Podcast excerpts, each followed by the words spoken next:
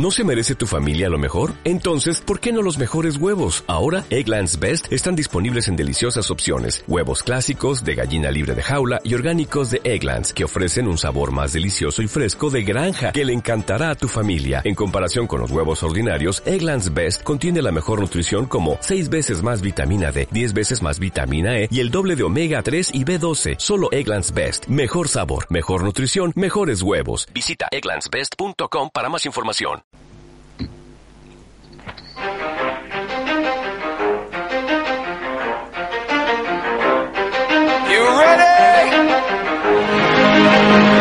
Let's go. Yeah. Hola, muy buenas a todos, bienvenidos a Libre Directo. Percent luck, 20% skill, 15% concentrated power. Un programa de radio de forosdefutbol.com. He doesn't Hola, muy buenas noches, bienvenidos de nuevo, acostado, pero ya volvemos a estar aquí a Libre Directo, el programa de confrontación futbolística formado por generalmente dos madridistas y dos culés y donde nos llamamos de todo menos guapo. Pero en el fondo nos llevamos bien y por eso volvemos a estar un año, una temporada más aquí con todos vosotros. Y os los presento. Nero López, muy buenas noches. Buenas noches. Emanuel Oliva, mi amigo Emanuel Oliva, ¿cómo estás? Bonani se dice, ¿no, Santi? Muy buena nit. Buenas noches. Encantado de estar con vosotros aquí. Dani- eh, Daniel Escribano, Hola, muy buenas a todos. explícale a esta gente por qué estoy yo presentando y no estás tu genio. Bueno, pues nada, porque para darte la, la oportunidad, ¿no? Has salido de la cantera, Santi, pues a ver qué tal lo haces y tal. Soy el Matt Barça de libre directo. Eh, voy a durar un programa y al banquillo de nuevo. Eh, y hoy tenemos con nosotros una colaboradora especial, eh, eh, madridista, andaluza, buena persona sobre todo, y que está ocasionalmente con nosotros. Eh, Carmen, buenas noches. Buenas noches a todos. Muchas gracias por lo que me toca, Santi. Muy bien, pues el verano bien, habéis cargado pilas todos, estáis preparados. Eh, sí, sobre todo Manu, que ha venido aquí con las ganas de, de meterse con el Barça, con Cataluña, con... ¿No, Manu? Sin duda, sin duda. Vengo con las pilas más que cargadas para, para darle caña a Santi y a Anel. Por eso, por eso, para meterles a estos dos. Muy bien, pues empezamos con mi, mi- uno de mis debates favoritos. Los ocho puntos de distancia del Fútbol Club Barcelona al Real Madrid en Liga. Qué casualidad, ¿no? Sí. Eh, eh, ¿Es remontable la distancia? ¿No? ¿Está fácil? ¿Está difícil? ¿Cómo lo veis? Eh, Dani, por ejemplo. Pues yo la liga la veo bien, hombre, está entretenida porque este año tenemos aquí un rival, un tercer equipo, ¿no? Que no nos lo esperábamos nadie, que es el Atlético de Madrid, o sea, ya no está solo el, Mar- el Madrid y el Barça, y la verdad es que empezó muy floja para el campeón, para el Real Madrid, y me sorprende el Barça que creo que de 25 puntos ha logrado 23, ¿no? Pero bueno, se, se presenta interesante, ya digo, sobre todo por lo del Atleti. ¿Creéis que el Atleti puede ser el tercero en discordia esta temporada? Nelo, Manu, Carmen. Si no cambia la cosa, sí. Si sigue en Madrid tan flojo y el Barça ganándolo prácticamente todo y el Atleti dando fuerte, pues sí.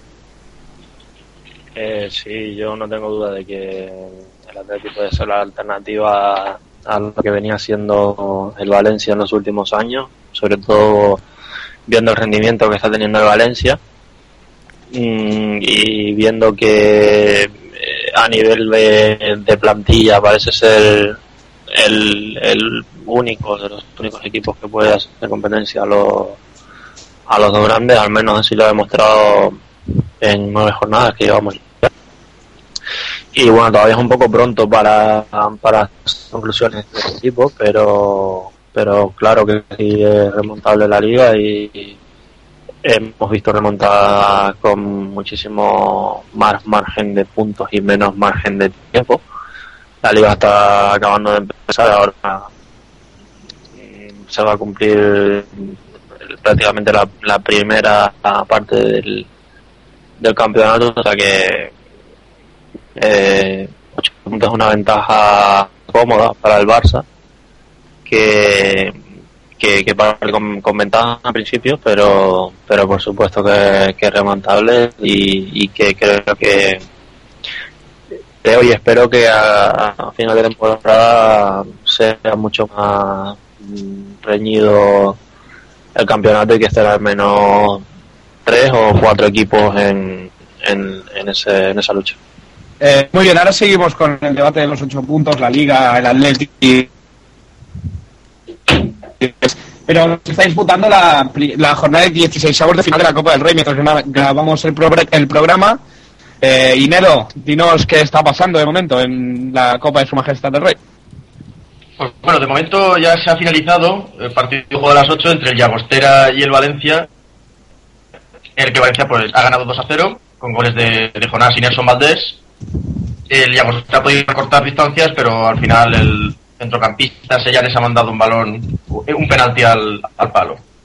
Y el Barça está jugando en estos momentos en Mendizorroza contra el Alavés y la primera parte está prácticamente... no, acaba de terminar la primera parte con 0-1, gol de David, eh, David Villa. Eh, perfecto, Nelo. Eh, seguimos con, con el debate. Cuando, si hay alguna novedad del partido del Barça, nos, nos avisas, ¿vale? Te dejo encargado. Perfecto. Eh, te faltaba contar a ti, si no, si no me equivoco, Nelo. ¿Crees que el Atleti va a ser el, el tercero en discordia? ¿Que el Barça tiene la liga? No, el Madrid eh, lo tiene difícil. ¿Qué crees? Bueno, el, el Atlético de Madrid a mí no me sorprende nada lo que está pasando. Yo desde el primer programa que hablamos aquí de Cholo Simeone dije que confiaba en él completamente y sigo confiando. De ahí a poder ser que el tercero en discordia en una pelea entre Barça y Madrid no es tan fácil, no es tan fácil. Yo creo que el, el, el más perjudicado, como ha dicho, como ha dicho perdón, Manu, de, de este arreón rojo y blanco es el Valencia. El Valencia ahora mismo, la, la plaza directa de Champions League y más conforme está ahora mismo, está muy complicada. Mientras dure, mientras también dure el Tigre Falcao, el Atlético Madrid va hasta ahí arriba. Llegar al punto de decir pelear con el Barça y el Madrid por, por una liga, eso es mucho más. Hay que ver que pues, puede tener lesiones importantes, que no ha tenido de momento. Eh, eh, yo sobre todo quiero ver eso, ver cómo reacciona ante, una posible de, de un hombre importante, no solo ante la de Falcao, tiene más jugadores importantes, como en este caso el Cebolla Rodríguez, Emre, realmente todos nuevos fichajes, los, los fichajes rojiblancos han sido grandísimos fichajes y no nada, nada caros. ¿Qué? Por lo cual habrá que, tendrá que ir pasando el Está tiempo así. y ahora mismo el que- Madrid su idea es continuar de- como está, pensar en una tercera plaza, porque ir a Champions es lo que necesita sí o sí, sobre todo para retener a Falcao, y veamos qué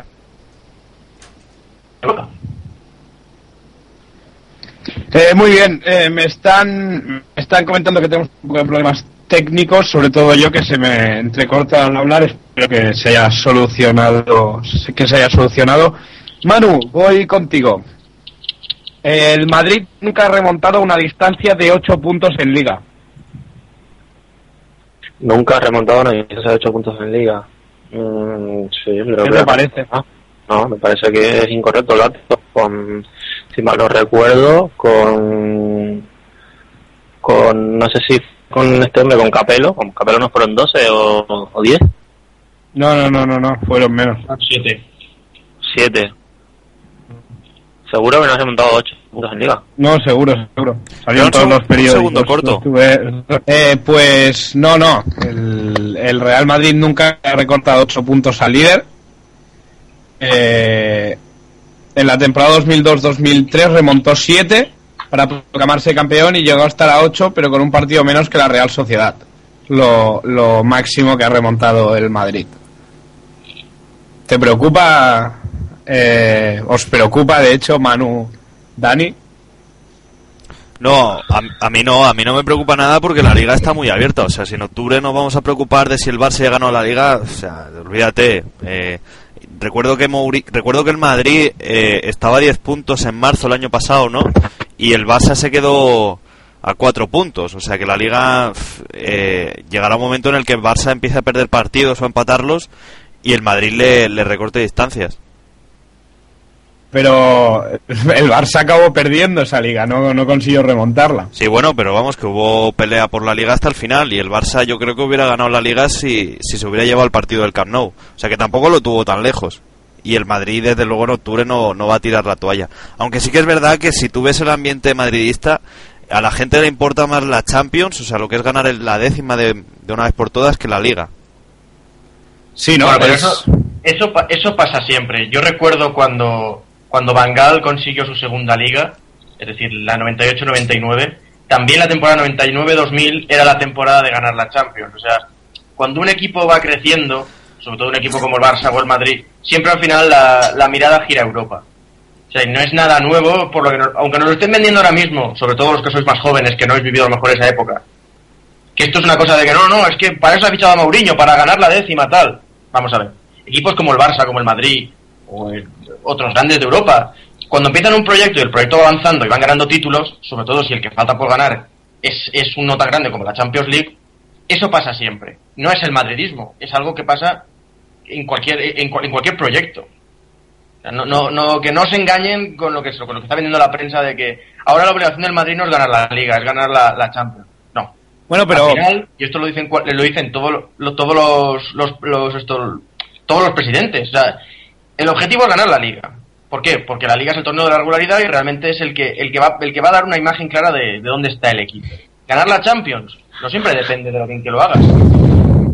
pero, Pero- pero Mourinho lo ha marcado como, como objetivo no. principal del Madrid, ganar la Bueno, Champions. Mourinho sabe muy bien cómo desviar las atenciones y no va a empezar a hablar de la liga si la liga va 8 puntos por debajo. Va a hablar de otras cosas para que la gente no le presione con la liga. Yo lo veo bien también, me parece una grandísima, una grandísima táctica por parte de, de José Mourinho. Hombre, a mí lo que me parece es que no solo Mourinho Bueno, piensa yo- solo en la, en la Champions, o sea, somos todos los madridistas. Al fin y al cabo, es que este año, eh, bueno, el año pasado ganar la Liga era eh, muy importante porque el Barça llevaba ganándola tres años y el año pasado teníamos que ganarla sí o sí. Pues este año la Champions pasa lo mismo, que creo que llevamos 11 años sin ganarla y la obsesión por la décima, eh, en fin, si no ganamos la Champions este año, sería casi un trauma para el madridismo. pues pues tienes que planteártelo, bueno, todos nos lo tenemos que plantear, culés, madridistas, la Champions el- no la gana el mejor en el 90% de los casos. La gana el equipo que a veces pues tiene suerte y le acompaña los resultados, sobre todo tiene una buena defensa. Es que Bueno, yo creo que plantear, plantearse una, No. un- una temporada a ganar la Champions es una temeridad. Yo pensaría que no la gana el mejor, sino... Eh, ¿Cuándo ha ganado yo- el Chelsea la Champions? Yo pensaría que no gana la Champions el mejor si no fuera a dos partidos los, la eliminatoria, pero al ser a dos partidos lo veo más justo. Además, Sí, eh, justo es, pero... claro, cuando Pero ganó las dos Champions el Barça, yo creo que el mejor equipo era el Barça. El año pasado el Chelsea ya era hora también de la que la ganase con todos los jugadores que tenía.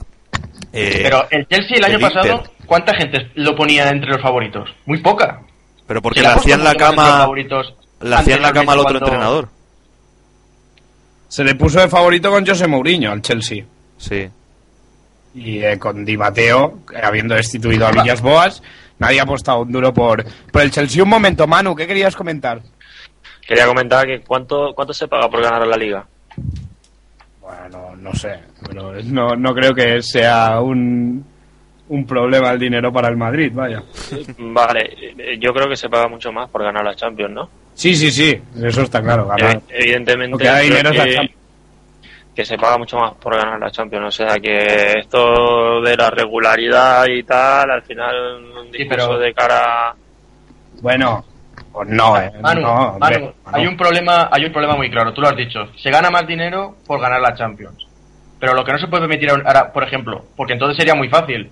Yo pongo a todos mis suplentes en Liga y en Champions pongo a todos los titulares. De hecho, para mí, por ejemplo, yo, yo por esa regla de tres, Cristiano Ronaldo en Liga no juega en un minuto. Para que esté en la Champions, perfectamente. Claro. Pero el problema está en que un equipo no se puede, el Madrid no se puede, no puede llegar a la final de Champions y estar quinto. Eso no se lo puede permitir el Real Madrid. ¿Por qué? Porque se juega la temporada que viene a un partido, a un partido que puede perder. Tampoco recordaréis eh, eh, el año de la, de la octava, si no recuerdo mal, que pasó eso. El Madrid iba quinto tenía que ganar la Champions por cojones, o perdón de la expresión, porque si no la ganaba económicamente la temporada siguiente podía ser realmente una desgracia lo que le pasara al Real Madrid. Y, y por la misma regla de tres, Manu. Eh, el jamón de bellota vale mucho más que el arroz, pero el arroz es lo que necesitas para vivir y el jamón de bellota es un lujo. Estamos hablando de la Champions como un lujo que, que puedes ganar si te viene todo de cara, pero no nunca como una obligación superior ganar una Champions, porque es el momento de en que te obsesionas con algo y la Champions si te obsesionas con ella, que le pasó el, al Barça cuando tenía que ir a jugar la final al Bernabéu, la pierdes, creo yo, vaya. Mm, bueno, eh, imagínate, imagínate ahora que eres entrenador del Barça y te dan la opción de ganar la Liga o ganar la Champions. Bueno, ¿Qué eliges? Mm, elijo, depende, depende de lo que quieres, no, no lo sé ahora, la verdad. Pero eso es que no, no está la opción de Eh. quiero esta o quiero esta. Seguramente tienes que ganar la liga para poder ganar la Champions. El Barça, yo estoy seguro que si el Barça no gana la liga, o no pelea hasta el final, hasta la última jornada por la liga, no, no llega a la final de la Bueno, Champions. Santi, estoy la, la novena del Madrid, el, el Madrid en Liga, la novena quedó, me parece que quedó cuarto o quinto en Pues la que novena, puede- con que Del puede Bosque. ser que el, Ma- que el- y el Chelsea quedó, quedó muy mal el año pasado también. Claro, no tiene nada que ver. Pero- la que ganó, sí, la que pero- ganó el Liverpool también fue así. Pero- Liverpool quedó fuera de Europa. Pero yo estoy hablando del caso del Barça. Yo estoy seguro que si el Barça no está peleando por la liga, no tiene la intensidad competitiva necesaria para llegar a una final de Champions. Estoy segurísimo. A eso el a iba, actual, el equipo de ahora. No sé si de aquí 10 años tendrán la capacidad de jugar eh, un partido cada 5. Pero el Barça tiene un estilo de juego, por ejemplo, que si o estás enchufado durante la temporada o es difícil entrar en este estilo de juego, un partido sí, 5 no. Sí, de todos modos, yo creo que lo que. Y con esto no quiero decir que sea injusta la diferencia que hay ahora mismo en Liga entre el Barça y el Madrid. Pero yo no sé si vais a estar de acuerdo conmigo. Yo no he visto una gran diferencia de rendimiento entre los dos equipos, apartando el resultado. Es decir, que se haya visto una gran diferencia de rendimiento sobre el terreno, mm, no, yo no lo he visto. Yo, yo estoy de acuerdo, yo, yo estoy de acuerdo y os quiero preguntar, aprovechando el- lo que ha dicho Manu, ¿hasta cuándo creéis que va a durar la flor en el culo de Tito Vilanova de no perder ni un partido? ¿De ganarlo todo en el último minuto? Todas, esta- todas estas cosas que hemos visto con Vilanova, ¿hasta cuándo creéis que va a durar? Yo creo que un partido obligatorio que va a perder el Barça es contra el Atlético de Madrid. Yo creo que va a ser, si no recuerdo mal, creo que os toca dentro de tres o cuatro jornadas el Atleti, porque lo estuve mirando y cuando os toque el Atleti yo, yo creo que, que es uno de esos partidos obligatorios que va a perder el Barça este año. Porque ¿En el Atleti Calderón tiene o en el muchas Camp Nou? ganas. En el Camp Nou. En el Camp Nou o en el Calderón, da igual. O sea, el Atlético de, desde estas últimas temporadas le tiene 15 muchísimas ganas al Barça. señores. Perdón, Nelo, ¿qué dices? Es, el, es la jornada decimosexta, sábado 15 o domingo 16, por supuesto. Vale, pues... Y, y espero, espero que esa jornada el Barça no tenga que pueda poner defensas, que es una cosa que se os está olvidando también. Sí, sí. O sea, yo a Tito Vilanova, Tito Vilanova ahora mismo solo tiene a su favor, seamos francos y sinceros, los resultados. Pero también hay que decir, hay que decir en su defensa que las, las bajas que está teniendo Tito Vilanova en cualquier otro grande de Europa, estoy convencido que el rendimiento sería muchísimo más inferior. O sea, que lo que está haciendo ahora mismo realmente que es sacar los partidos adelante con jugadores como Adriano de central, yo no le pido más. Yo no le pido más. Un segundo. No, no creo que se le pueda pedir de momento más. Esperemos que este. Yo cuando esté un mes jugando con todos los jugadores disponibles o con el 95% y realmente vea que el juego no mejora, que solo tienes buenos resultados, empezaré a preocuparme y empezaré a pensar que las cosas no van tan bien. Pero ahora mismo, ¿qué le vamos a decir a Tito Vilanova? Oiga, es que su defensa es endeble. Joder, es que está con Adriano y a veces con a- acompañado a Adriano, Song o, cualquier otro jugador. O Sergio, Busquets, que es un que es un jugador que probó en su día Guardiola de central un día y dijo jamás de los jamases. Un segundo, aprovecho yo para decir que se acaba de caer Carmen del Skype, que dice que no vuelve porque está mala y nada, la deseamos desde el libreto que se recupere y que para la siguiente semana esté. Un beso, Carmen. Eh, bien. Seguimos. ¿Qué creéis que va a durar, eh, Ma- Manu, que dabas tú, qué crees que va a durar mucho esta suerte de Vilanova? ¿Va a ser una constante durante toda la temporada? ¿Va el Atlético la va, la va a truncar? ¿Qué crees? No, no sé hasta cuándo va a durar la suerte o como quieran llamarlo, pero está claro que yo no lo llamaría suerte porque al llamarlo suerte se le quita un poco de mérito al trabajo del equipo, ¿no? Pero mm, yo creo que, que está, está claro que, que han ha habido momentos clave en los que los que sí que que han sido decisivos factores que, que a lo mejor no sean eh, directamente relacionados con, con, con lo que viene haciendo el equipo, pero no, no sé decirte cuándo. Ah, ¿De qué, de qué factores A- habl- estamos Acabo hablando? de, de dar, pegar una liada increíble. Pero, ¿Hablamos de arbitrajes o de qué estamos hablando? No, no, No volváis con eso, Villarato. no, pero- Yo creo que, que nadie se esperaba el, el resultado del partido que marcó Jordi Alba en el último minuto, en el que Eh, sí, pero yo, yo creo que fue un resultado justo. El Barça chutó, creo recordar, 12 veces entre los tres palos y, y, acabó marcando en el 93.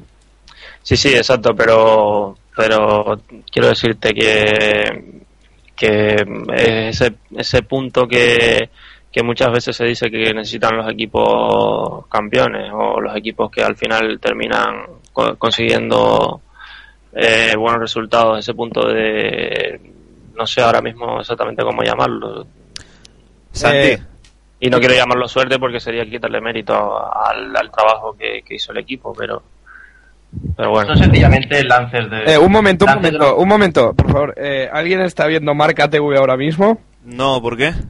Acaba de marcar un señor gol. Don Andrés Iniesta.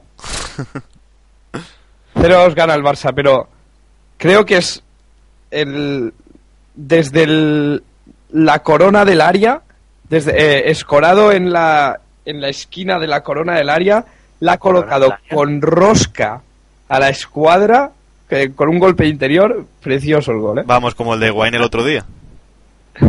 Eh, no. La Bueno. corona área, Santi, ¿Cómo se nota que, que se está jugando la Copa del Rey, eh?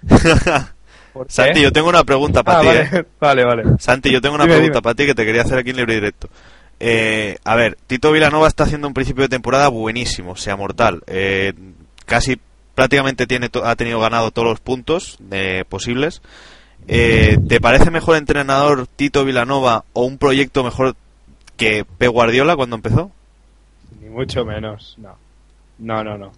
Es diferente, eh, pero yo siempre creo que si se compara a Tito Vilanova con Pep Guardiola vas a ir perdiendo siempre, porque Pep Guardiola ha marcado una época. Ya, pero en esa época El- también estaba Tito. Sí, Vale, sí, pero el primer entrenador era, era Pep Guardiola. Sí. Eh, yo creo, yo creo, eh, sinceramente, que el equipo es totalmente, es- o sea, el equipo ha entrado en un nuevo ciclo. Que puede seguir ganando, puede ser me- mejor, que no lo creo, porque es difícil, o peor, con los mismos jugadores, pero un nuevo ciclo. Entonces, si comparamos el ciclo Vilanova, que no sé cuánto va a durar ni cómo va a ser, de momento pinta bien, con el de Guardiola, yo creo que Vilanova va a seguir perdiendo.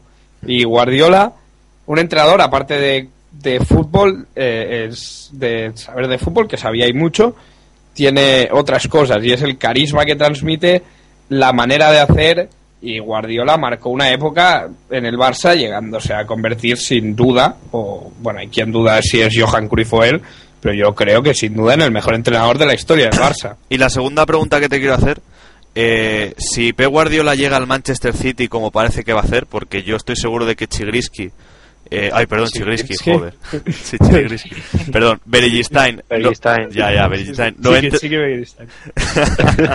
me he liado. Eh, yo creo que Beregistain, si, si no eh, tiene asegurado que Guardiola va a entrenar algún día al City, no ficha por el, por el equipo de Manchester, eh, ¿cómo te sentaría que Guardiola entra- entrenara tan pronto a otro equipo que no es el Barça, que en este caso va a ser el Manchester Ah, City? No, es que no creo que entrene al Manchester. Bueno, dicen, ¿no? Que, que sí, pero es que eh, Guardiola se llevaba bastante mejor con Zubizarreta que con Begiristain, por ejemplo.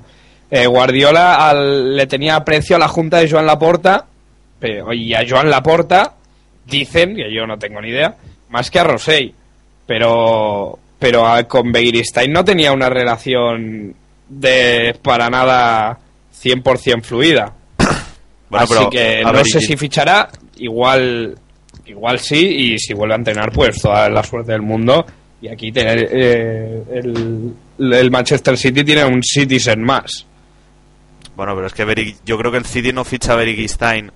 Eh, Es que en el City está Ferran Soriano, que ya era parte de la junta de, de Joan Laporta, y yo supongo que, que es encargado, eh, encargado deportivo del, y del, del Manchester City, que dicen que este tío todo lo que toca lo hunde, porque se encargaba de la economía en el Barça, y hay quien dice que la hundió cuando, cuando se fue la porta y era presidente de Spanair.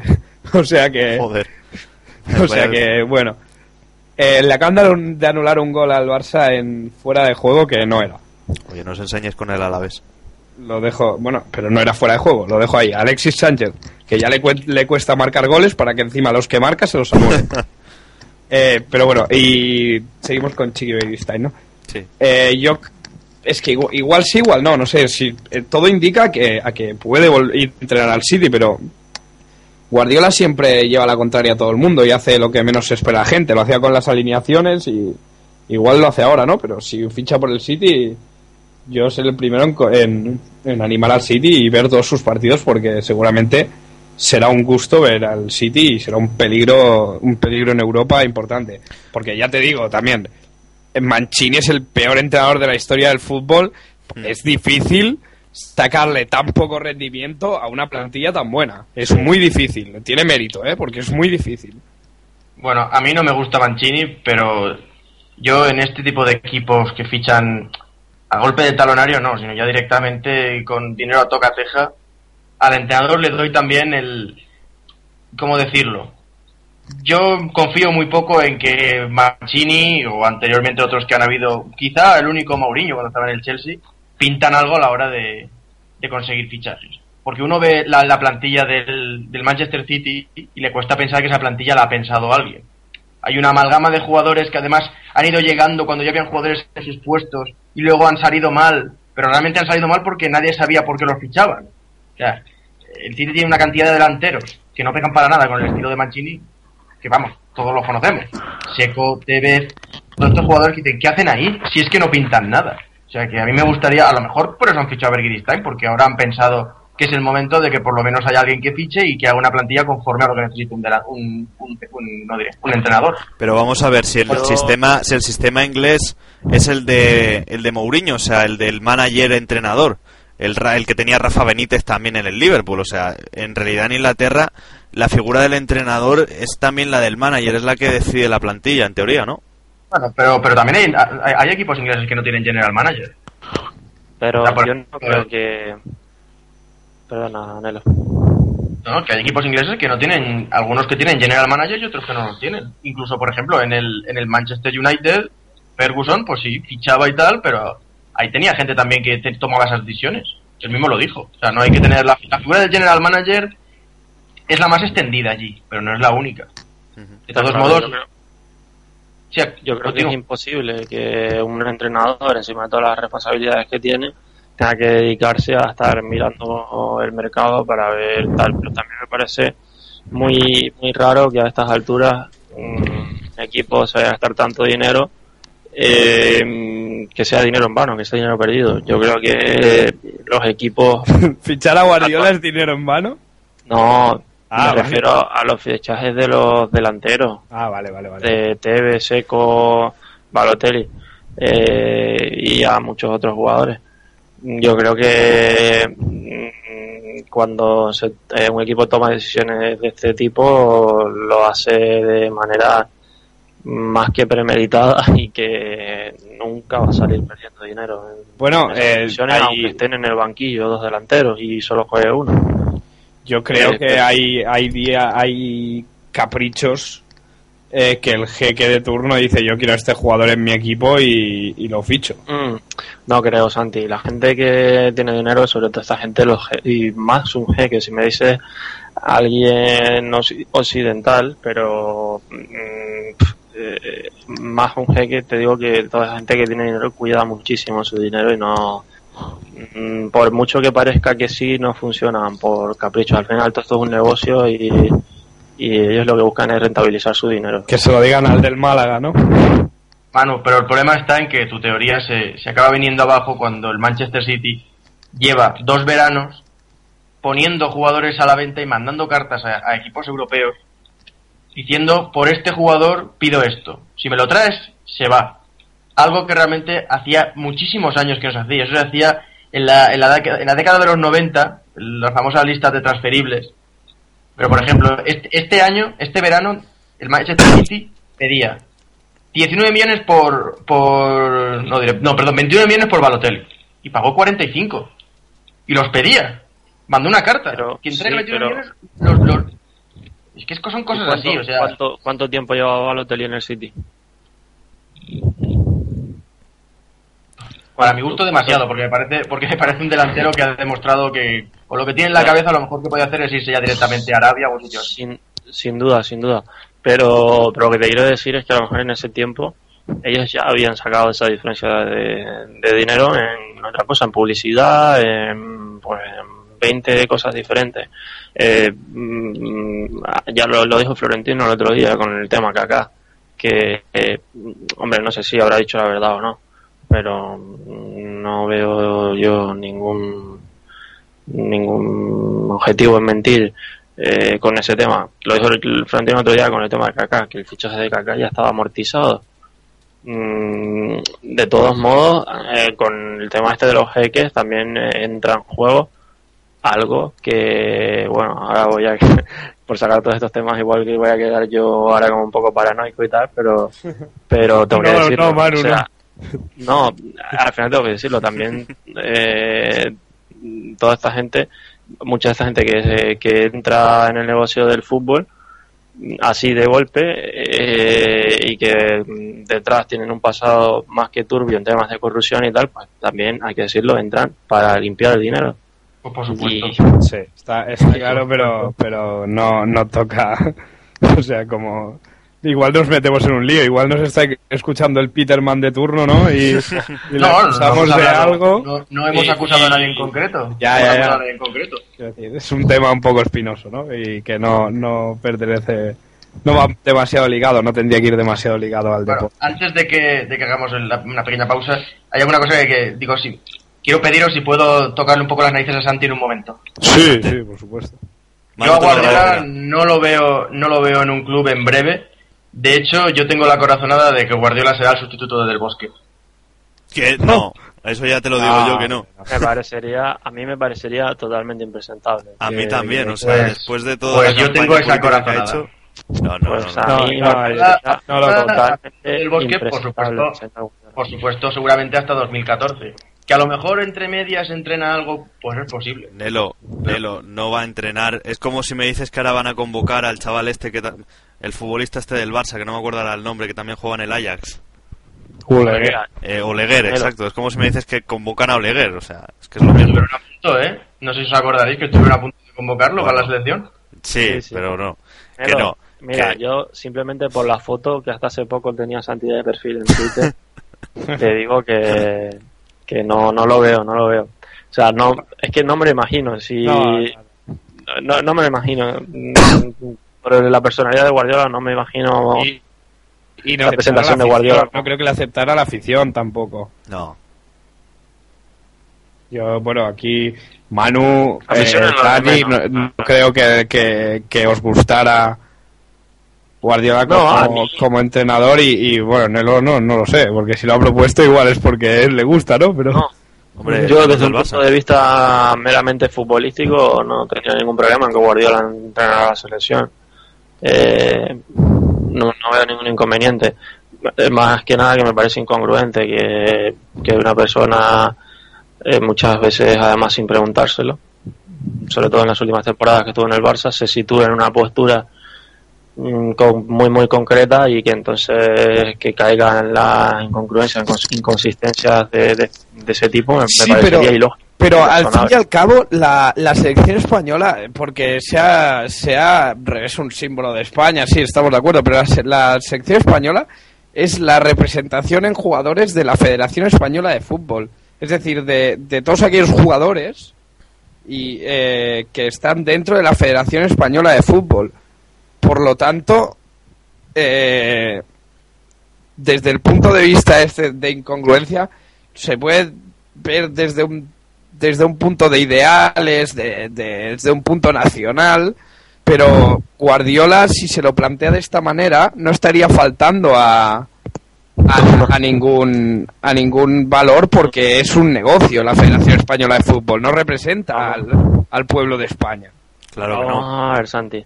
Pero si bueno. tú eh, si tú dices que, que estás en contra de, de la pobreza en África, que estás en contra de la desnutrición de los niños en África, del hambre, de, de, de las enfermedades que sufren a diario la gente en África y tal, y, y de repente te montas una fábrica en África donde explotas a niños, por ponerte un ejemplo, eh, o sea, no, no, no, no, no es consistente, no, no es algo lógico, algo que sea consecuente con lo que tú has dicho. Pero yo te, yo te digo, eh, en África, pero es que la selección española no representaría lo que es la pobreza en África.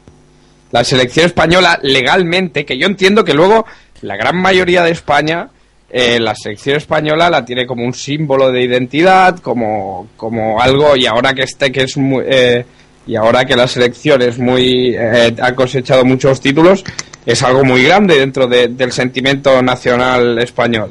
Yo lo entiendo. Pero, y, y- y sí, tienen toda la razón. Pero desde un punto de vista, por decirlo legal, el, la, la sección es la representación de aquellos jugadores que juegan en la Federación Española de Fútbol. Por lo Pero es tanto, que no- dejando estamos hablando- sentimientos, No estamos hablando de temas legales, estamos hablando de temas morales. Ya, pero eso eso depende de la de lo que considere cada uno eh, lo que es la selección. Igual Guardiola lo considera como un trabajo más y deja a un lado los temas lo- los temas nacionales que ya de- ya se ha pronunciado y se ve que está muy eh, que está en el otro lado. Pero Él ha dicho...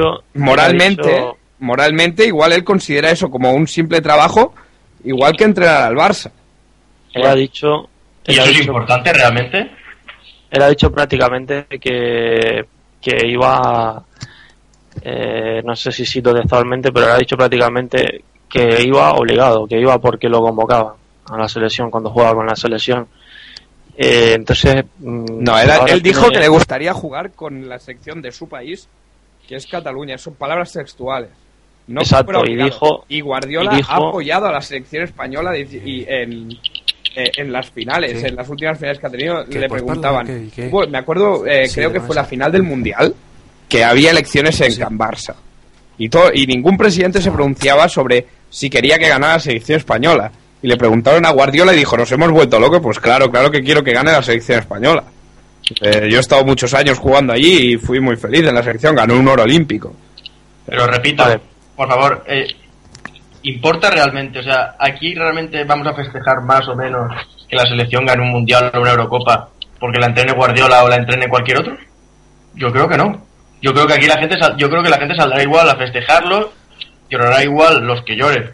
Con, con una con una debacle, no sé, es que bajo mi punto de vista por lo menos, no sé, la entrena Es que. Yo es que no creo que, yo no creo Es que que- pueda pasar. Que piensan, yo soy lo que piensan que el problema que tenemos, por ejemplo, en España, precisamente, es que, a diferencia de en otros países, ha llegado una persona que ha dicho, no, la selección española solo puede entrenarla un español. ¿Por qué? A mí lo que me interesa de la selección española es que gane. Mm, Vale, pero yo pero luego hablaba Manu de moralidad y yo estoy, es que estoy de acuerdo con Manu que sería un poco una cosa un poco extraña y, y luego yo equipararía la llegada de Guardiola a la selección española como una hipotética llegada de Mourinho al banquillo del Barça. Eh, se ha convertido en un personaje totalmente adverso Guardiola eh, para, para, para España, no para la selección española, sino para España. Yo creo que. Pero yo creo que porque él también se lo ha ganado. Claro, sí, sí, o sea, Yo creo que. entiendo- yo, entiendo que, que, bueno, no lo entiendo, pero bueno, sí, sí lo entiendo, mentira, sí lo entiendo que si no estás a favor de la independencia, Guardiola sí lo estuvo, lo está y lo manifestó, ya se le tenía rabia porque era del Barça, hablaba catalán, hablaba de Cataluña como un país y además este, eh, eh, mostró, se mostró abiertamente independentista. Yo entiendo la que la gente de España no quiera que entre a la selección. Venga. Entiendo. Y, y Xavi dijo, y Xavi dijo viva España y yo no creo que en Cataluña lo quieran matar. Y Xavi dijo viva España y lo vimos todo, como dijo viva Bueno, pero España es que. Pero es que eso- Habrá- pero habrá eso eh, que sí, eso. Pero en Cataluña, que cada uno diga lo que quiera. O sea, Pero- si quiere decir vía España, no vamos a matar a nadie por decir vía España, porque está en su total derecho, ¿no? Pues ya está, pues Guardiola dijo lo que pensaba y por eso ya no puede entrar a la selección. A mí lo que me- Eh, yo, yo creo que no tiene tendría una aceptación. Yo creo que no se le aceptaría. Desde luego yo, a quien, a quien no lo acepte, pues me parece que es una persona que no va a favor de la selección. A mí me interesa que la selección lo entrene el mejor entrenador que podamos tener. O el que mejor lo vaya a hacer. Me da igual que sea Guardiola, Del Bosque, o incluso un entrenador extranjero. O sea, si resulta de que el entrenador que más se amolda a los jugadores que tenemos no es español, ¿qué problema hay? ¿Qué problema hay? Para mí ninguno. O sea, yo me parece que, Pero- que la selección lo que nos tiene que interesar es que gane. Los futbolistas van a ser pero-. Pero ya te digo, pero que Guardiola, eh, Guardiola se ha convertido en, en, en una especie de, ya te digo, de el Mourinho, eh, es equiparable al ejemplo ese que te he puesto, que Mourinho llegara al banquillo del Barça. Sería inviable porque la, la, se opondría, que luego igual llega al banquillo del Barça y marca una época, pues seguramente porque es muy bueno. Pero la gente se opondría desde un inicio. Yo creo que el ejemplo que pone Santi es perfecto. Es decir, si Mourinho, hasta con las declaraciones que ha estado haciendo en los últimos años sobre el Barça, diciendo que son teatreros, diciendo que, que bueno, todo lo que hemos visto en rueda de prensa y demás, ahora que se ponga a entrenar al Barça, pues sería algo totalmente, o sea, ilógico. Bueno, pues yo tengo otro ejemplo que me parece que también puede valer por aquí. Hace un montón de años hubo un señor, así moreno, engominado, con una nariz, con una nariz grande, que dijo Blanco Llorones salvado a los campeones. Y que luego fue un estandarte del madridismo. O sea, Pero- que hay que tener en cuenta que hay que tener en cuenta que las cosas se olvidan. Las cosas no, no, pasan. no, pero a base No hablamos de- Pero se convirtió en un estandarte del madridismo a base de... eh, a, a- ¿a base de qué? De que lo ficharan. al Barça. O sea, dijo, Bueno. este tío lo que les ha hecho a los culés. Entonces, Bueno, pues ya está. Claro, lo que una putada como una casa. A los catalanes. A lo mejor lo que le hace Guardiola a los catalanes. La selección le, le ofrece un buen trabajo, como dices tú, y se marcha. Y seguirá siendo entre- y, y seguirá siendo seleccionador. O sea, es que yo no digo que Guardiola a lo mejor. Y Vale. apa- aparte, lo que ha dicho Guardiola hoy, dentro de dos años, se acuerdan cuatro. A lo mejor hasta ¿Y los pocos que estamos, lo estamos comentando. Y ya Pero, está. y a ti, a te parecería, te parecería desde un punto de vista, vamos a decir, bueno, no sé si decir moral, vamos a decir ética, éticamente, a ti te parecería adecuado. O sea, coherente. Te parecería coherente. La actitud de Guardiola en caso de que fuera así. Que Guardiola acaba entrando a la selección. Sí, Pero sí, sí. A mí no me- yo, yo creo que se ha hecho una montaña de, de una cosa que ha dicho él y, y- y ya está. A mí me parece que en- a mí me interesa lo que Sería te digo. coherente. Vamos a ver, sería lo- sería tanto ta- tan coherente como como que como que la selección le entrenara, qué sé yo, Schuster. Porque no la podía No, entrenar no, porque pero no estamos hablando de Schuster. Yo te pregunto si, si te parecería coherente la actuación de Guardiola, mm, dado todos los antecedentes, si te parecería coherente que él... Vale, Manu, Manu, Manu. Eh. Manu, un momento, damos paso a una cosa que quiero hacer, luego finiquitamos el tema y pasamos a, a otro, ¿vale? Vale. ¿Me dejáis? Vale. Eh, vamos con, con la canción, el momento musical de Libre Directo. Eh, hoy la he elegido yo, la canción. Es una canción muy famosa de Bruce Springsteen que se llama Waiting on a Sunny Day. Porque hoy vuelve Libre Directo y, hoy, eh, después de mucho tiempo, pese a ser de noche a la hora que grabamos, vuelve nuestro Sunny Day, nuestro día de Libre Directo.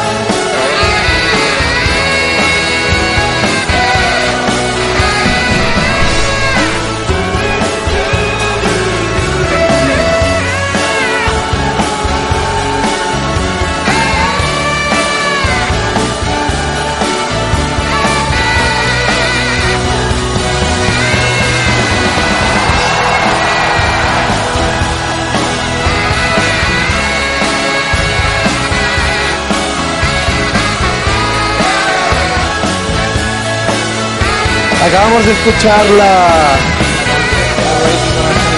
Eh, estáis ahí, ¿no? Sí. Eh, finiquitamos el tema Guardiola Selección con una pregunta. que, bueno, tiene, está algo relacionada ya que está nominado. Eh, ¿Quién creéis que va a ganar el banquillo, de- lo que se conoce como el banquillo de oro? El premio a mejor entrenador de la tem- del año. Se lo merece del bosque. ver, recuérdanos los nominados.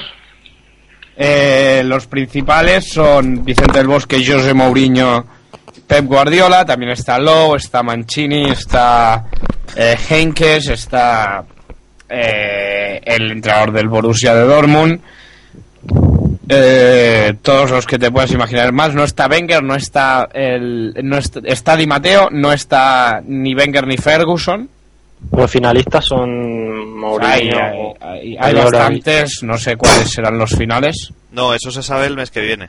Claro, es la lista de entrenadores. Pero yo Como creo que los este año se lo 23 que hemos del de Bosque, ¿no? jugadores, pues la de entrenadores. Que este año Yo yo, creo que diría se que merece. Vicente del Bosque, ¿no? Yo creo que del Bosque. Bosque, sí. Pero yo bueno, apostaría sí. por del bosque, sí. Por estos premios recordemos que tiran mucho más los clubes. Aunque realmente si no se lleva del bosque en esta ocasión, no se lo va a llevar en la vida. Claro. Ya. Muy Después bien. de haber y- ganado Si un gana mundial, una Brasil, Eurocopa. pues todavía esa oportunidad. Después de haber ganado un mundial y una Eurocopa, yo creo que se lo merece. No, no, dos eu- Ah, bueno, claro, que no la ganó él, la, la, Eurocopa, la Eurocopa primera, es verdad. No la ganó Luis Aragonés, Pues, pero para- vamos, que yo creo que, ya digo, se la merece Vicente del Bosque. Por su trayectoria, por el año que ha hecho, porque ganó los 10 partidos de clasificación ¿no? de- del Mundial, porque va, bueno, en fin, yo creo que, que es un premio que se merece, que eh, se lo llevaron ya Guardiola y Mourinho y ahora se lo tiene que llevar él. Porque, a ver, yo creo que los mejores entrenadores del mundo son Mourinho y Pep Guardiola. Eh, Pep Guardiola ahora mismo no entrena y lleva sin entrenar desde junio. O sea que la mitad del año no, no ha entrenado ni va a entrenar a ningún equipo. No, no creo que se merezca un reconocimiento de mejor entrenador del 2012. Y Mourinho, bueno, después de haber ganado solo, entre comillas, una liga, pues yo creo que tampoco se lo merece, ¿no? Yo creo que se lo merece del bosque. Vale. Eh, ¿Todos de acuerdo con que se lo merece del bosque? Sí, de acuerdo. Muy bien, pues pasamos a, al- a la otra lista, la de los 23 candidatos por el Balón de Oro. Aquí creo que va a haber un poquito más de, Sí, sí. de controversia. Hoy me comentaba Manu en nuestras conversas eh, tuiteras. Eh, ¿Puedo os- decir algo antes de... Sí, sí, antes adelante, adelante, Nero. Sobre este tema. Estoy de acuerdo 150% con lo que dijo Caparrós hace no mucho. Fue Caparrós el que dijo que, que visto lo pesados que estamos con el tema, se debería de, quitar el tema este del balón de oro porque es que realmente está siendo este año angustiante. O sea, no pierde comba ni, ni los de un sector ni los del otro para, para vender ya el balón de oro tanto a, a Messi como a Cristiano Ronaldo. Aunque parece a veces que, que da más como digo, eh, queda más pastoso el tema de Cristiano, ya porque es su propio entrenador el que no para también de dar la brasa, entre otros aspectos. Pero, pero realmente a mí este año me está resultando el tema del balón de oro que tengo una ganas ya de que lo entreguen, sea quien sea, y nos olvidemos ya por lo menos hasta el año que viene de este tema, que, que, bueno, no sé si soy el único que le pasa. Eh, vamos, vamos a hacer un- una ronda de preguntas y respuestas al primer toque. Yo os pregunto quién creéis que va a ganar y vosotros me respondéis solo esa pregunta y luego ya entraremos a debatir, ¿vale? Vale. Dani, ¿quién va a ganar el balón de oro? Puf. ¿Cómo? No, puf, digo que Ah, vale. es complicado. Yo, ese no estaba nominado. Eh, yo creo que lo va a ganar Cristiano. Manu. Sería justo que lo ganara Cristiano. Pero. ¿Hay algún pero apuestas a Cristiano? Eh, pero mm, lo veo complicado. ¿Y quién va a ganarlo? ¿Por quién Eh, apostáis? No por quién no se lo apuesta. sé, porque todavía no. Yo apuesto por Cristiano, sin duda. Y Nero, Lo va a ganar seguro Leo Messi. Bueno, que va. yo, yo también apuesto por, por Leo Messi.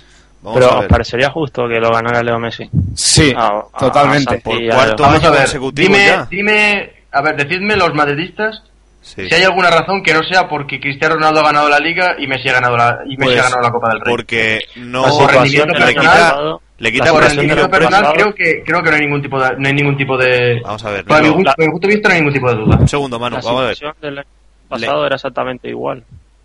Le Solo quita, le quita prestigio a un premio el que lo gana un mis- una misma persona cuatro veces seguidas.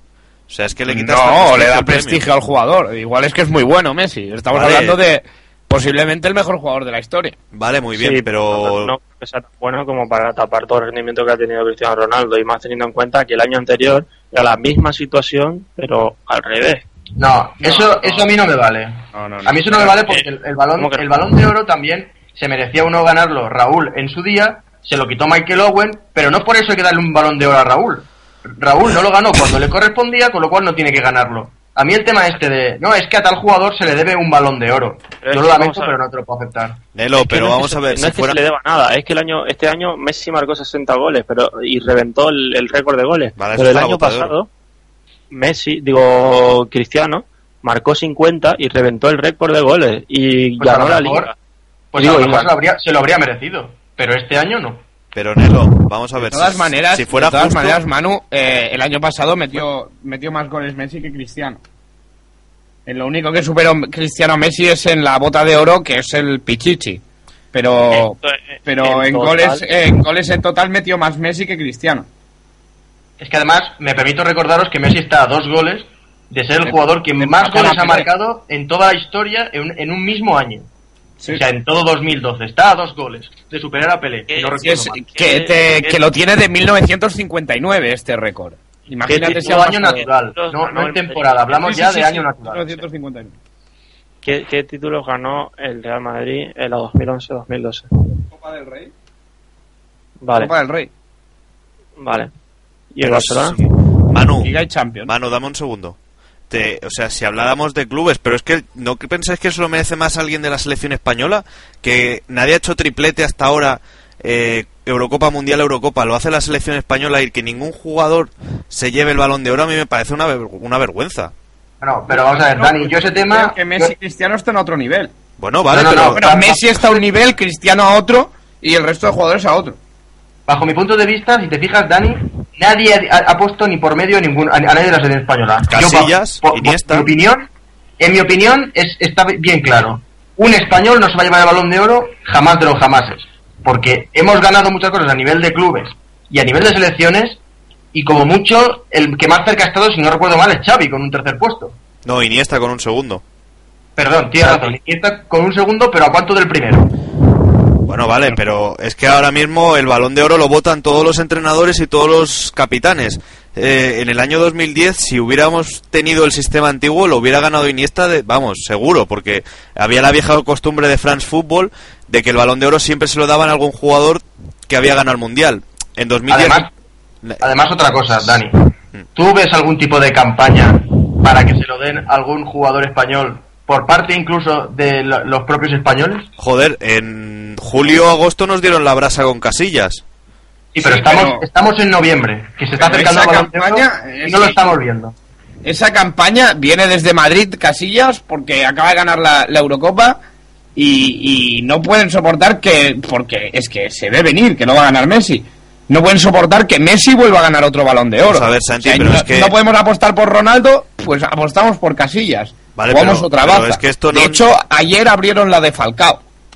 No, bueno, pero es que El Falcao un madridismo año, está ¿eh? apoyando a Falcao para ganar el balón de oro. Hombre, es que Falcao No, se ha no, hecho un no, no. añazo, Sí, ¿eh? sí, No, sí. Santi, Bueno, el madridismo. eh, perdón, el madridismo igual no. El madridismo igual no. Exactamente no. Los medios de comunicación Perdona. estilo punto pelota. Santi, yo, yo creo Santi, que cualquiera que ve los medios de comunicación en las últimas semanas se da de que no hay ninguna campaña para que nadie que no sea Messi gane el balón de oro. No, no, no, no, hombre, que- por favor. clarísimo. Por favor. La campaña, la campaña de Madrid. Ayer marca, ayer marca como le entregó la bota de oro a Leo Messi, fue ella, fue Marca el que organizó el evento.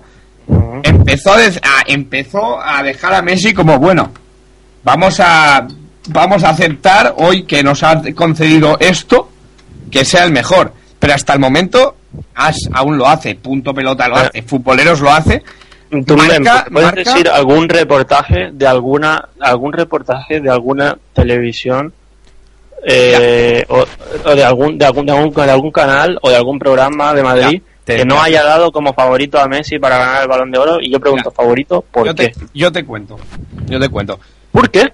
Yo este verano, eh, no sé si es la publicidad de UNICEF. este verano sé si es que eh, me ha aficionado. Bueno, déjame. Este verano, el- cuando empezó Punto Pelota, que empezó, digo, bueno, voy a ver, voy a ver qué hace esta gente, ¿no? Y no sé si era el segundo el tercer programa, segundo o tercero, ¿eh? Eh, que habían vuelto de vacaciones. Eh, y me puse a ver el programa. Y la campaña fue eh, Cristiano Ronaldo 10 años en el Madrid. Leo Messi, no me acuerdo qué, qué celebraban o qué decían de Leo Messi. Total. Eso pareció, o sea, era sacar alabanzas a Cristiano y poco más que llamar subnormal a Messi en directo durante Bien. hora y media de programa. Pero eso es tu problema, ¿para qué ves punto pelota? Bueno, pero Punto Pelota es un Ahí, gran ahí. altavoz en, en Madrid y en España. Pero es un gran altavoz, Punto Pelota. Sí, sí, por favor, Yo es creo que- líder, yo creo que- es yo líder creo de noche. no hay- Pero si es el sálvame no del hay- fútbol, Santi, por Dios. Pero es líder de la noche deportiva. Vale, pero yo creo que no hay mayor altavoz en España en cuanto a presa deportiva que Deportes 4. Eh, punto pelota, de momento, yo creo que ha superado a Deportes 4. Yo, Eh, no. yo estoy seguro, porque es que de hecho es líder cada noche y infinidad de gente ve punto pelota. Todo Pero, el mundo conoce a eh, punto pelota. Escúchame, Santi, volviendo a lo de Falcao, volviendo a lo de Falcao, ¿no, sí. ¿no ves normal que un jugador que ha, gana- que, ha, que ha llevado al Atleti a ganar una Supercopa de Europa él solito se merezca el balón de oro? No, porque es que tú mira las cifras de Cristiano y de Messi. Yo no lo veo tampoco. Vale, pero ¿eh? es que no es- creo él solito se ha llevado al Atleti años luz de cualquier otro jugador del mundo. Pero O sea, vamos a es que lo que no es discutible es que Messi es el que Messi eh, eh, y Cristiano Ronaldo están a años luz de cualquier otro jugador. Eso es impeminable. Mira, Santi, yo mm, creo que tanto en punto pelota como en... eh, o sea, solamente hay que mirar los colaboradores de punto pelota y ver el- el- los colores de la mayoría, pero bueno. Sí, Eh, pero es un gran dejando este tema aparte, dejando este tema aparte, eh, el tema punto pelota me refiero, yo personalmente creo que Deportes Cuadro tiene muchísima más repercusión y que lo ve muchísima más gente que, que, punto pelota. Y, y creo que no, no ha habido en las últimas tres semanas no ha habido un- una edición en la que no se ensalce a Messi por encima de todas las cosas y a Cristiano cuando se, se le se le menciona no es más que para echarle más mierda Eh, encima bueno, si te digo la verdad, ya- y si lo- te digo la verdad, y si tú lo dices, me lo creo. Hace bastante, bastante tiempo que no veo Deportes 4 porque el horario no, no me lo permite, la verdad. Pero, pero si tú lo dices, me, me lo creo. Pero yo lo que veo, lo que palpo en determinados diarios, y ya te digo, en punto pelota, en futboleros, que son los grandes altavoces de la noche deportiva, es la que, que el, madridismo, que yo estoy seguro que, esta, que estos medios de comunicación no representan al madridismo real. Estoy segurísimo. Pero los medios de comunicación de Madrid han inicia- iniciaron la campaña Cristiano Ronaldo para que no lo ganara Messi, iniciaron la de Casillas para que no lo ganara Messi, eh, volvieron a Cristiano Ronaldo para que no lo ganara Messi, el día del 2-2 del, del Madrid 2, del Barça 2 Madrid 2, Marca llegó a pedir dos balones de oro, uno para Messi y uno para Cristiano, que ya es el colmo del colmo, de los colmos. Y ahora, punto pelota, abre la vía Falcao, porque como el año que viene seguramente, si nada falla, será blanco, eh, para balón de oro. Pero ya por es lo- Dios, el Santi. colmo del colmo, un, pa- un equipo, un programa madridista pidiendo el balón de oro para un col- Es que para yo un veo más equipo justo que colchonero, se lo para lleve jugador Falcao. colchonero. Yo veo más Falcao justo no que va se a lo lleve ganar, Falcao que ya. Cristiano o Messi. Si es que un solo jugador, vamos a ver, Messi en el Barça tiene a Xavi, a Iniesta, eh, una defensa súper buena. ¿A quién tiene. Falcao en el Atleti? Y él solito se ha, se ha llevado al equipo a ganar la Supercopa de Europa. Bueno, vale, pero luego también hay que mirar el Chelsea, que vaya equipo que tenía, pues sin quitarle mé- méritos al Atleti, pero lo que está claro es que Falcao, por registros goleadores, la- el año 2012 ha sido inferior a Messi y a Cristiano Ronaldo. Pero es ha que tenido no- tres meses muy buenos desde que arrancó la Super, desde que acabó la eh, final de la Copa de, de la Europa League hasta día de hoy ha tenido está maravillando, sí, pero ni mucho menos a la altura de Cristiano y Messi. A ver, a ver, que se me escapa una cosa, Santi, que me parece que has patinado en el tema de, de Falcao, porque eso de que va a ser blanco, yo estoy plenamente convencido que Falcao va a ser azul, completamente blue. Además que en el Real Madrid ya hay un problema muy grande con el tema de los delanteros. No ¿quién lleva, ¿quién lleva la ¿quién, quién es el representante de Falcao? Méndez. Eso, Méndez. a ver, a ver, Méndez, el de Vale. Patiño. Pues ya ver, está. no, no digo lo contrario, pero el Madrid tiene un problema para fichar delanteros muy grande que hemos visto hasta ahora. En el Madrid fichar un delantero supone vender a Higuaín o vender a Benzema. Y ahora mismo no hay nadie que tenga huevos para vender a ninguno de los dos. Higuaín, hombre, ¿cómo que no? A Higuaín. Cristiano Ronaldo. Yo quiero ver al. Bernabéu aplaudiendo la venta de Higuaín, que de momento no la he visto. Y de hecho, Yo creo, que, yo creo que Cristiano Ronaldo es el último año de blanco. Sí, claro. Higuaín Yo si lo creo. Ah, ¿lo dices en serio, un- Santi? Sí, sí, canterano, claro que lo digo en serio. Y eso pesa mucho. Pero, Eso que- pesa mucho. pero vamos a ver, ¿y de dónde se va a ir Cristiano? Al PSG. Y claro, con Anda 27 que- años, eh, en la mejor etapa de tu vida futbolística te vas al PSG, ¿no? No es demasiado puto pelota. Ah, Es que es- Yo estoy seguro que Cristiano tiene es el último año en el Real Madrid. Sí, sí. Y yo, y me van a fichar a mí de, de, de para pa, pa cambiar a Cristiano.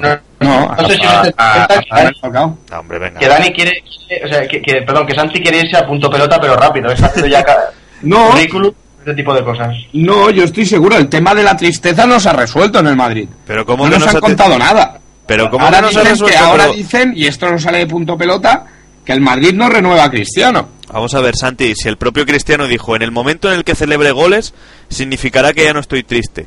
Sí, pero nadie nos ha goles. explicado por qué estaba triste. Por, por- por- por- porque no, ¿Sabes por qué estaba triste? Y luego se No reconoció. sabe nadie porque, no ha se llevó el premio él Andrés diciendo, Iniesta. Estoy triste por tal cual. Pues por lo de Andrés Iniesta, porque se llevó el título este, el trofeo este de mejor jugador de Europa y ninguno en el No, Madrid le apoyaba. Y entonces, no, dijo que estaba triste con personas del club. ¿Qué culpa tiene el club de que le den un título a Andrés Iniesta? Pues porque no se hizo una campaña a favor de, de Cristiano para que ganara ese trofeo. Ya sé que es una tontería, pero Cristiano es muy Sí, egocéntrico. una tontería de niñato. Sí, sí, lo es, pero bueno, es buen jugador. ¿Qué más dará? Mm, Yo no me convence. O sea, es una- un apaño que se han sacado de la manga para salir del paso, pero lo, el- lo de Cristiano tiene que ver con cosas que están saliendo ahora que dicen que no le renuevan el contrato o que no le mejoran el contrato. Bueno, se lo mejorarán. Mm, No lo creo. Como a todos. Vamos a ver, Santi, ahora mismo eh, el Real Madrid y el Fútbol Club Barcelona son las cimas del fútbol. O sea, una vez que un jugador ficha por uno de estos dos equipos, no puede aspirar a más. ¿A qué equipo se va a ir? ¿Al PSG para qué? ¿Para vivir la vida? PSG. ¿Pero para No, qué? porque el PSG está haciendo un proyecto que pinta bien. Pero la liga francesa, ¿a quién la No interesa? no deja de jugar el PSG en la, en la Liga Francesa. Claro. Y eso, llegado el momento, te, te corta muchas alas. Sí, O sea, pero Cristiano al ya PSG tiene 30 años. Pero que tiene Al 27. PSG le falta al PSG le falta un rival en la Liga Francesa, lo decían el otro día, me parece que estaba escuchando yo Onda Cero y estaban comentando eso, que el PSG ahora mismo no puede aspirar ni- con el dinero que tiene, no puede aspirar a lo mejor lo que aspira el City o lo que aspira el Chelsea, porque sigue jugando en la Liga Francesa, porque ni siquiera tiene un némesis allí yo que sé, que al Olympique de Lyon o al Marsella o algún equipo de estos los cogiera también un jeque y por lo menos ya hubiera algo más. Ahora mismo, sí, lo normal es que el PSG pues pueda pasar como pasó con aquel Olympique de Lyon que ganó no sé si fueron siete u ocho ligas consecutivas. Pero ya está, pero no por eso puede, puede el, el- el PSG firmar a todo lo que quiera, más allá de jugadores que obviamente lo único que persigan es ser los mejores pagados del mundo. Pero ya está, ya, ya- ya- y al PSG le veo ese problema. O sea, el PSG es un equipo que, que en Champions no, no creo que, por mucho que lo vean como la alternativa, la, la siguiente alternativa financiera, por decirlo de alguna manera, es un equipo que en, la- en su liga no va a competir. No va a competir, no va a tener el nivel de competición que puedan tener otros equipos en Champions. Que se ven cada semana con, contra rivales duros y que de vez en cuando pues, juegan contra rivales que incluso les vencen. Eso el PSG no lo va a tener. Y por eso Cristiano Ronaldo se va a ir a, a la Liga Francesa a qué? A marcar 180 goles. ¿Y? ¿A, a en Champions intentar hacer algo? No yo no lo veo. Y, ¿no? y lo, y lo que, ha dicho, lo que ha dicho Dani antes, que cuando un jugador se va de Madrid o Barça sabe que a partir de ahí su carrera ya va en declive total. Bueno, no, no, no tiene por qué. Mira a Turey allá, por ejemplo. No, yo creo que hay fútbol después de Madrid-Barça, ¿eh? Yo ahí también estoy de acuerdo Sí, con, pero- con. Pero, eh, pero estamos hablando de jugadores de, de superestrellas ya. Aparte que no creo que Cristiano Ronaldo persiga ser el jugador mejor pagado del mundo. Yo creo que él persigue cosas más allá de, de ser el jugador mejor pagado del mundo. No creo que tenga problemas con ganar un millón, dos millones o tres menos que Messi o que todo, que creo que es el mejor pagado del mundo ahora. No, el mejor Eh, pagado es Seto. Por cierto, yo tengo una pregunta sobre Cristiano Ronaldo, a ver si me la podéis responder los madridistas. A ver, ¿por qué cada vez que juega, bueno, prácticamente ya se está convirtiendo en un hábito, yo veo, veo- veo las noticias y me fijo en eso, cada vez que Cristiano Ronaldo juega en un campo, en campo contrario, y le chillan, y le pitan, y le dicen Messi y tal, es noticia al día siguiente y parece que sea lo más novedoso del mundo.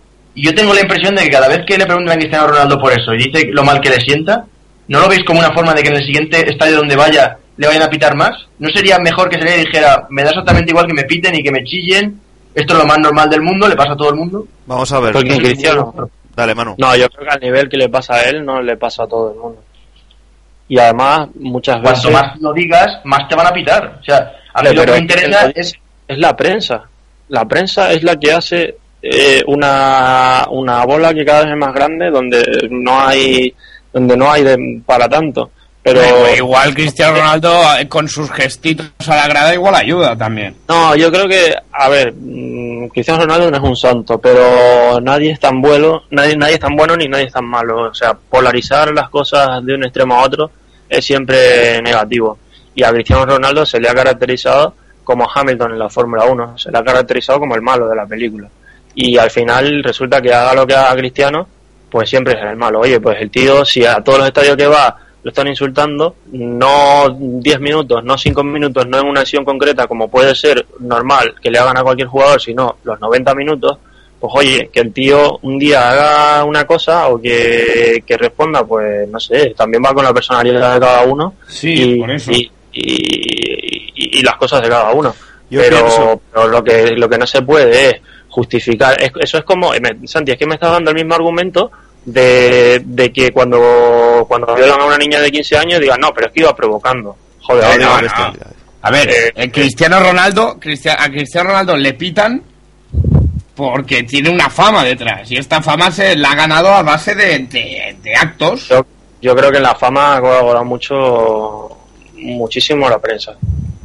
Mm, Puede O sea, ser, puede ser, vale, puede ser. Pero luego que él no ayuda a, a- a despojarse de esa fama, haciendo gestos, diciendo que es guapo, rico y gran jugador, que no celebra los goles porque está triste con que- gente... Vale, eh, pero, pero, eh, pero eso es desviar la atención del tema central. Yo sigo viendo el, el problema central que no es normal que a un jugador le piten, le insulten y le digan insultos graves durante 90 minutos, vale, que forma parte de su trabajo y lo que quiera, sí, pero no es normal. Yo quisiera ver a Messi que en todos los partidos durante 80, 70 o 90 minutos le estuvieran pitando todo el rato eh, diciendo el argentino de mierda o argentino eh, lo que todos ya se cuida más la imagen. y, eh, a, y a ver cómo iba a reaccionar después de 50 o 60 partidos Pero porque Messi se cuida más la imagen. Hay que reconocer que eh, no es lo mismo que No, Cristiano. eso es bueno eso es bueno en la película Hombre, pero Eh, claro. es la imagen que tiene, es la imagen que transmite. Ahí le doy la razón a los culés. Cristiano Ronaldo va de chulo, de prepotente, de tal. Eso a los, a las curri- a los Sí, sí. curritos de a pie, pues, ¿qué quieres que te diga? Eh, sienta un poquito mal, ¿no? En cambio, Messi se le ve más humilde.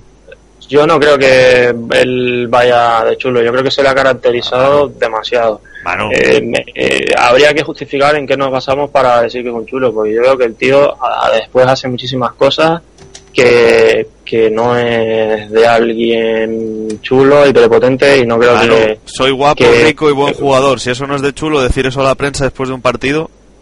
Sí. Bueno, No, en, cualquier caso, en cualquier caso yo soy de, de la opinión que esto se, acab- se acabaría entre comillas, que bajaría mucho el, el trato que tiene Cristiano Ronaldo en campo contrario, que según Manu es uno de los futbolistas al que peor se le trata, si saliera mañana mismo en el campo de Alcoyano, cuando acabe el partido, oye, te han pitado tal, ah sí, pues no me he dado cuenta, o me parece normal tal. Estoy convencido que en el siguiente partido, fuera donde fuera, ya veríamos cómo baja la cosa. ¿Por qué? Porque esto, o sea, es que si tú sales y dices lo, lo que ha dicho Dani, es que me pitan porque soy guapo y rico y tal. Es que estás dando tú diciendo, o sea, estás demostrando que te ha llegado dentro y que te ha picado. Por lo cual, No, y que pues venga, y, por ejemplo el yo entiendo o puedo entender que coja marque un gol al, eh, al en el Bernabéu ahí en el Camp Nou que, que gane una liga y mande calmarse a toda la afición del Barça. No me parece bonito, pero bueno, no estamos aquí para, para hacer las cosas bonitas, estamos para ganar al eterno rival. Y mira, y que se fastidien, porque les acabamos de ganar la liga en su casa. Me parece hasta lícito, pero que por sistema ir a cualquier campo donde el público te aprieta un poco, incluso siendo muy leal, como es el público del Borussia de Dortmund, que es el público, uno de los públicos más leales del mundo, diría yo, y mandar calma, y mandar calma a la afición, es una manera de ir provocando. ¿Qué necesidad tiene Cristiano Ronaldo de, de calmar a la afición del Borussia de Do- Dortmund cuando lo que está haciendo es animar a su equipo? Porque en Alemania sí, otra cosa no, pero insultar a nadie. Hombre, yo ese argumento que da Santi, ya te, te repito, que me, me parece el típico argumento de no, es que iba con la falda corta, iba a provocar. Sí, pero, pero luego, pero la violación es un delito. Silbarle a este tío no. No estamos Hombre. hablando, de un de- estamos hablando de un acto delictivo, o sea que no es comparable. Porque cada, le- eh, puedes pagar tu entrada, la pagas, y tú, si, si parte del espectáculo, porque Cristiano Ronaldo es parte del espectáculo, no te gusta, estás en tu derecho de, de silbarle todo lo que quieras. No, no, nada más. Yo simplemente reafirmarme lo que dije, que creo que que fundamentalmente se debe a la imagen que, que han creado de él, que, que la gente en este caso es bastante bastante manipulable y nada, que, que no, no, no, se- no se han ido a cosas objetivas, sino que se han encuadrado en la- el estereotipo que se ha creado de Cristiano Ronaldo y, y a eso se debe la, la situación. Eh, perfecto. Eh, vamos a ir acabando el, el programa.